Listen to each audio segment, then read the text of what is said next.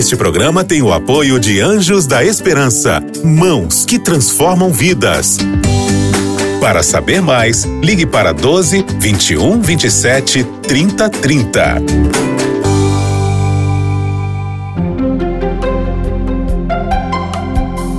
Lições da Bíblia. Olá, amigo da Novo Tempo, você é muito bem-vindo ao programa Lições da Bíblia que está no ar e com muito carinho sempre levamos a você este programa a fim de estudarmos juntos a Bíblia. É sempre importante, não é verdade? Termos um tempo para abrirmos a palavra de Deus e retirarmos do livro santo algo que seja importante para a nossa compreensão, nossa salvação, a nossa conduta, a nossa vida, como Deus deseja que a gente possa viver aqui nesse mundo. E você já sabe que nesta temporada, aqui no programa Lições da Bíblia, sempre a cada três meses nós temos um tema diferente. Nós estamos estudando a respeito do livro de Isaías. Tem sido um, uma experiência extraordinária, uma caminhada extraordinária com os nossos convidados. Eu tenho dois amigos que estão aqui no programa hoje. Eu tenho o prazer de receber o pastor André Oliveira, lá da Casa Publicadora Brasileira, é um dos editores lá da Casa Publicadora. E é um prazer, pastor André, receber você novamente aqui no programa. Sempre bem-vindo. Muito obrigado, pastor Lanz. É uma honra estar contigo aqui neste programa mais uma vez e com os nossos amigos da TV Novo Tempo. Maravilha. E com ele está o pastor Vinícius Mendes. É a primeira comigo, não é? É a primeira. Você é muito bem-vindo, viu, pastor Vinícius? Obrigado, pastor Lanz. Para mim é uma honra estar contigo aqui nesse programa. Uhum. Tem sido uma bênção para a igreja. É muito bom acompanhar todas as semanas. Eu sei que muita gente acompanha e gosta. E é bom a gente estudar a palavra de Deus. Bom, pastor André, faz uma oração para a gente, para começarmos o estudo. Eu convido você que está nos assistindo a orar com a gente. Oremos. Bondoso Pai, muito obrigado por todas as tuas bênçãos, especialmente a bênção do teu amor e da tua graça que se revelam a nós na oferta da salvação que Cristo é, conquistou para nós com a sua morte. É, abençoa, Senhor, especialmente cada pessoa que ligou algum aparelho para assistir esse programa Lições da Bíblia. Que aquilo que estudarmos aqui possa ajudar essas pessoas a se aproximarem mais desse teu grande amor Amém. e se sentirem abraçadas pelo teu evangelho. Eu te peço em nome de Jesus. Amém. Amém. Amém. Amém. Tema dessa semana: Amor em Ação. Eu achei incrível aqui, Pastor Vinícius, esse texto de Isaías 58, 10 o início, o verso principal né, dessa temática, que pode explicar muito sobre essa questão do amor em ação. Depois nós vamos trabalhar um pouco mais o capítulo 58, mas eu queria que você desse um pouco dessa sua visão a esse respeito, desse tema, amor em ação. É, seria isso, é, seria este o princípio importante que o nosso manual de estudos fala para a gente nessa semana? Não tenha dúvida, pastor Lanza.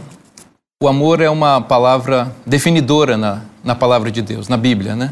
Na verdade, o amor define quem Deus é, né? Uhum. Deus é amor. E amor em ação é quase que uma redundância, né? porque não existe amor que não parta para uhum. as atitudes.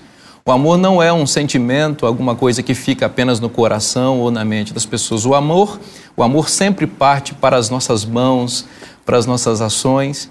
E o texto bíblico deixa isso muito claro, em especial o profeta Isaías e os demais profetas. Há um quarteto vulnerável uhum. que sempre é objeto de bastante atenção dos profetas, que é o pobre, o órfão, a viúva e o estrangeiro. Essas pessoas que estão em posição vulnerável, elas são defendidas por Deus e por seus servos. E o profeta Isaías reserva parte especial do seu texto para lembrar a sua audiência, os seus leitores, né, e a todos nós, de que nós devemos olhar com atenção para essas pessoas, cuidar delas, hum. porque fazendo isso nós reproduzimos o caráter de Deus e as ações de Deus. E, e foi muito bem lembrado aqui pelo pastor Vinícius, André, que realmente, se, se nós dizemos que amamos o, alguém, mas aborrecemos essa pessoa, é, João disse que nós somos mentirosos, né? A gente não está praticando o amor. Então, realmente tem muito a ver esse amor com a ação, né? É quase uma redundância mesmo, como ele fala. É, exatamente. A gente precisa é, da prática né, do próprio verbo amar, né? Como o pastor Vinícius explicou, né? Quer dizer, amar é um verbo e ele precisa ser é, exercido, né? ele precisa ser é, vivido em nossa experiência, como o próprio apóstolo João, lá em 1 João 4,8, diz: Aquele que não ama não conhece a Deus. E o amor que ali ele descreve, como Isaías também é, deixa claro, é um amor que é, ama a Deus, é claro, em primeiro lugar, e ama o próximo também, como a si mesmo. Então isso se revela por meio das nossas obras. E o desafio que Isaías traz é exatamente esse: é tentar mostrar a coerência entre uma crença em Deus, entre uma religião que pode se exteriorizar, mas que é, avança para a nossa própria vida prática também, não é? É, rapaz, é um assunto bem complexo, né? Em Isaías capítulo 55, se você está aí acompanhando o programa, você já pode dar uma olhada nesse capítulo capítulo 55, versos 1 a 7, seria o ponto que eu gostaria de discutir aqui com os nossos amigos agora, que está no nosso manual de estudos e vale a pena a gente trabalhar um pouco esses conceitos. Pastor Vinícius, como a gente pode entender melhor esse bloco de versos do capítulo 55? Essa temporada está é, tá sendo muito especial porque o livro de Isaías é, sem dúvida, um dos livros mais lindos da Bíblia. O profeta ele tinha uma característica além de ser, lógico, um homem espiritual, um homem de Deus, um profeta, mas uma habilidade literária extraordinária. Portanto, ele sabia usar muito bem as palavras. E esse capítulo 55 em especial, ele, ele nos reserva algumas pérolas lindas, podemos dizer, do Evangelho, que está aqui uhum é, profetizado por, por Isaías. Logo no início do capítulo, por exemplo, me permita ler aqui claro, os dois favor. primeiros versos, uhum. porque eu acho que tem coisas lindíssimas para todos nós. Sim. A todos vós que tendes sede, vinde às águas, e vós, os que não tendes dinheiro, vinde, comprai e comei. Sim, vinde e comprai sem dinheiro e sem preço, vinho e leite. Que coisa extraordinária. Esse aqui é o primeiro verso, né? O verso 1. Uhum. Todos vós que de sede. Isso aqui já ensejou, inclusive, música, né? Música. Temos hinos cantados aí, né? Maravilhoso. Vinde as águas, é, né? Vinde as águas. Quando eu leio esse verso aqui, pastor Lanza, eu fico pensando numa, numa família ou, ou, ou várias famílias viajando no deserto em direção a Jerusalém, porque esse era um costume. Eles tinham festas em Jerusalém e os judeus eles eram convocados e convidados a ir até Jerusalém. Eu fico pensando que a turma estava andando, a estrada empoeirada, o sol quente e, naturalmente, da sede. Então pensa numa família, não é, que está caminhando e tem crianças e as crianças pedem água. Nem todas as famílias têm condições de prover isso e sempre há nesses, nesses trajetos, e hoje ainda, né? Gente vendendo coisas no meio do caminho, né? Hum. Olha a água, olha o refrigerante hoje, né? é, comida e, e a, a, criança, pai, me dá um pouquinho, uhum. compra água para mim, compra comida para mim. E eu fico pensando que talvez algumas dessas famílias não tivessem condições uhum. de comprar. E o texto apresenta uma espécie de um paradoxo, que é uma, uma coisas que parece, parece que não se combinam, né? Venham e compra. Se você quer, compra. Uhum. Mas compra sem dinheiro. Como assim comprar sem dinheiro? Porque comprar alguma coisa que a gente precisa ter dinheiro para fazer. Então eu fiquei pensando nisso, porque aqui Deus está falando da salvação. Deus está falando de que Ele está ofertando uma coisa e é gratuita. Essa coisa chamada salvação é de graça. Porém, Ele nos convida a comprar. Como é que se compra uma coisa de graça? Exatamente. Comprar é, é alguma coisa que está associada com desejo. A gente não compra algo, em geral, né, que a gente não quer. Uhum. Quando a gente decide comprar algo, é algo que a gente entendeu que precisa. Uhum. Sabe? Você olha e você é, junta dinheiro, então você compra. Só que a salvação é alguma coisa que você deseja muito, quer muito, mas você não tem dinheiro para comprar. Exatamente. Então esse mercador divino que está aí no meio da, da estrada empoeirada, rumo a Jerusalém, ele oferece a água, que é o líquido mais caro para quem está precisando é, saciar a sede. Uhum. Ele diz: Olha, você quer comprar? E aí eu imagino as crianças, as famílias: Nós queremos, nós não temos dinheiro, então comprem sem dinheiro.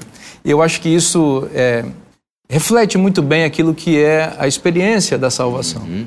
Você tem que querer a salvação, você tem que desejar, você tem que estar sedento por ela. Mas você tem que entender que você não tem condição de adquiri-la.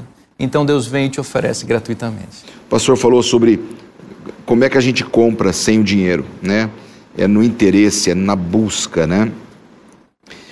Quão importante é, pastor André, a gente ter esse confronto com o Espírito Santo, quando a gente, quando as escamas caem dos olhos, quando o nosso pensamento se abre e você se reconhece como um pecador e que necessita da ajuda de Deus, é, do sacrifício divino é, que é no, foi feito em teu lugar para a salvação. Como quão importante é esse confronto? Queria que você comentasse um pouco sobre isso. É, aqui no contexto de Isaías e aqui a gente falando também do capítulo 55, nós percebemos que houve naquela época uma ruptura, né, da aliança que havia sido feita entre Deus e o seu povo.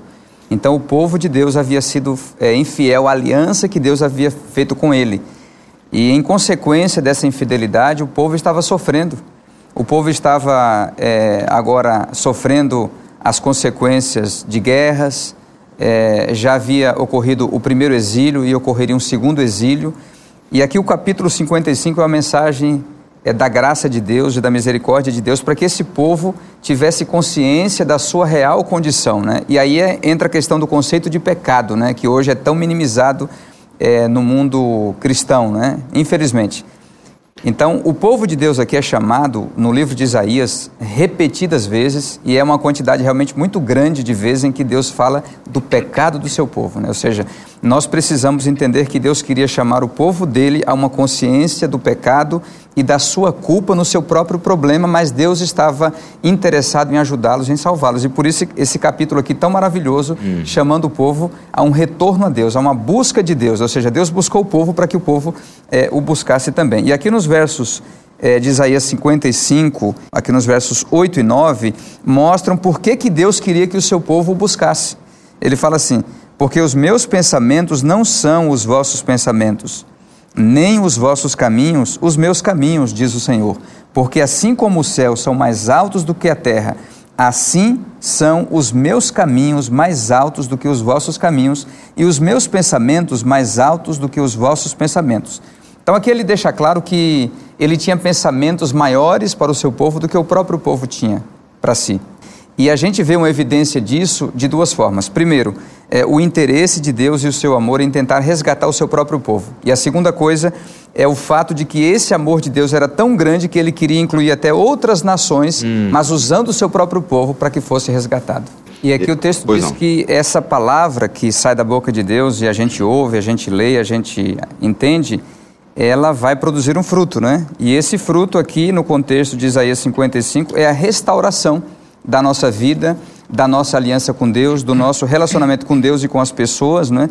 É, e isso é eterno, né? Aqui fala que isso é eterno, os versos 12 e 13 aqui. Ou seja, essa palavra ela vai se cumprir em nossa vida se a gente permitir Deus atuar em nossa vida e ela vai nos trazer a paz, a alegria e a restauração, né? Ou seja, se, se a gente está falando aqui agora, é, entre nós aqui, com amigos que estejam é, sofrendo, é, inclusive consequências de coisas que você é, não fez ou até de escolhas que você fez, Deus tem uma promessa para você, que a sua palavra pode produzir uma restauração em sua vida. O, pegando um gancho aqui da fala do pastor Vinícius, pastor André, que eu achei bem interessante o raciocínio é, com relação aos pensamentos de Deus, né? Quando a gente estuda a Bíblia, é como se a gente estivesse entrando na mente de Deus, né?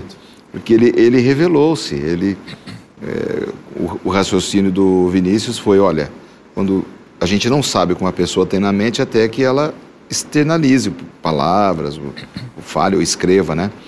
E Deus, ele se revela. Que, que, grande Deus a gente tem, né? Ele, ele se revela e é quando a gente estuda a Bíblia, a gente, como se estivesse entrando na mente divina. Seria um, uma heresia o que eu estou falando? Ou dá para a gente fazer essa parceria aí do, que o Vinícius falou com, com isso que eu estou falando? Eu creio que sim, porque o, é a revelação do Espírito Santo, né? E, e isso é, é, transmitido ao ser humano, né? Pela inspiração e nós é, temos acesso a isso pela iluminação, né? Que é o uhum. contato com a palavra de Deus. Exatamente. Entramos naquela atmosfera do pensamento. Começamos do Senhor, a pensar né? em espírito. O apóstolo Paulo diz, né? que quem tem o Espírito Santo discerne as coisas espirituais, que quem é carnal não consegue discernir essas coisas. Então, isso significa que nós somos elevados até Deus. É, o apóstolo João também diz né, que aquele que nasceu de novo é nascido, nasce do alto. E aqui há uma parceria com o texto de Isaías. Nascer do alto significa é, entrar na mente divina e pensar alto como Deus pensa. Uhum. Deus pensa é, de uma maneira ampla. É interessante que nós temos ah, algumas maneiras de ter acesso à mente divina nessa metáfora interessante que você está usando. Uhum. É por meio do estudo da palavra, por meio da oração. Sim. A escritora Ellen White diz, por exemplo, que a oração eleva-nos a Deus. A nossa visão é muito limitada uhum. como seres humanos. A gente não enxerga, às vezes, nem um palmo à frente do nariz. Mas é interessante a gente perceber que quando a gente está mais alto, agora do ponto de vista físico, a gente enxerga mais longe. Por exemplo, de vez em quando eu pego voos aqui de Guarulhos e Congonhas, né? São Paulo é uma, uma, uma metrópole, uma megalópole, é imensa. Mas é interessante que quando o avião vai subindo, eu estou sentado aqui na, na janelinha, tem um determinado momento da altura que eu consigo ver onde começa e onde termina São Paulo. O que, que me possibilitou isso? A altura, a altitude. Deus, ele é elevado, ele é alto. Deus habita no alto e sublime lugar e seus pensamentos são elevados. Então, quando nós vamos à palavra de Deus e nos deparamos com os pensamentos elevados de Deus, quando nós oramos e, portanto, somos elevados a Deus, nós também temos o privilégio de enxergar a vida da perspectiva de Deus. Uhum. Ou seja, nós somos elevados e enxergamos mais longe. O que, isso significa em termos práticos? Que a gente fica mais paciente, menos ansioso.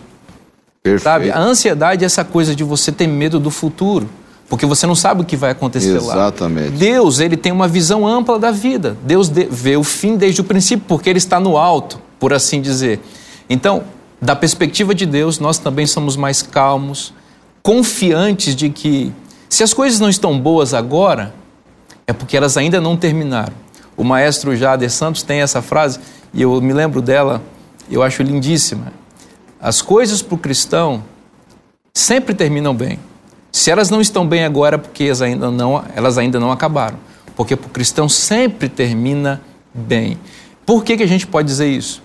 Porque a gente conhece a palavra de Deus. E a palavra de Deus é esse panorama amplo da vida. As profecias o que são? Deus revelar o fim.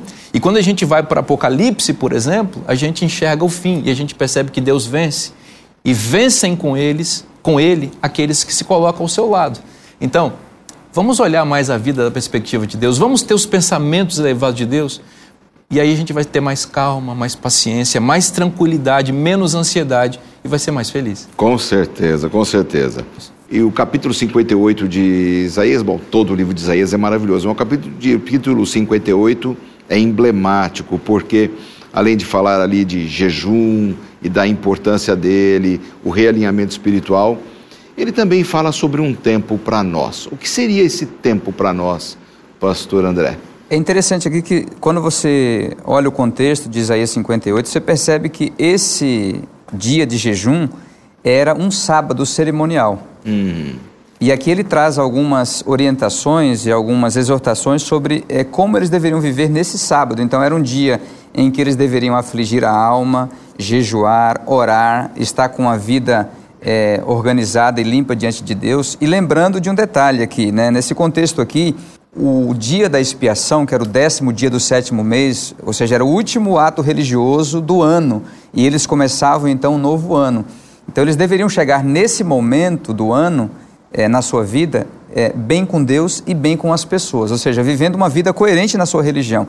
E é por isso que ele é chamado aqui, o povo é chamado é, a voltar para Deus e, e, e, a participar desse momento realmente em paz com Deus. E como parte disso aqui, você tem também o sentido sabático desse dia da expiação, né?